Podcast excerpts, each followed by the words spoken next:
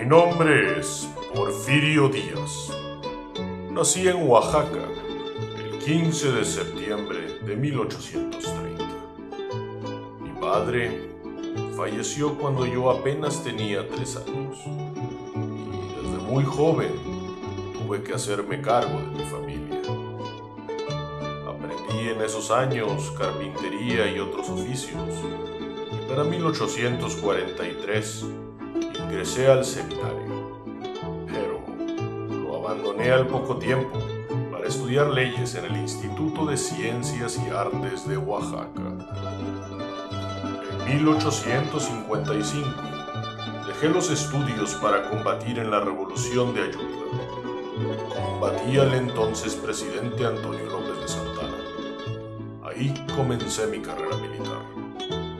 A los 30 años salí por primera vez del estado de Oaxaca para pelear en el bando liberal de la Guerra de Reforma. Después de la derrota conservadora, Francia decidió intervenir en México, apoyando a los monarquistas. En la batalla del 5 de mayo de 1862, me convertí en uno de los pilares de la victoria mexicana. Cuando las fuerzas francesas se retiraron, Tomé la ciudad de Puebla y me llamaron el héroe del 2 de abril. Con 37 años y 37 victorias, me retiré de la vida militar y regresé a Oaxaca. El gobierno me obsequió la hacienda de la Noria. Más tarde, en 1867, participé en la elección presidencial contra Benito Juárez Presenté después mi candidatura en 1872 y Lerdo de Tejada salió electo. En 1876, cuando Lerdo quiso reelegirse, ideé el plan de Tuxtepec. Comenzó una rebelión para derrocar al gobierno. Conseguí la victoria y ocupé el poder como presidente provisional. Después de las elecciones de 1877, presidente constitucional de México. Al terminar mi primer periodo, mi compadre Manuel González ocupó la presidencia. Pero cuatro años después, regresé a la presidencia de la República. Realicé varias reformas en la Constitución, lo que me permitiría reelegirme indefinidamente.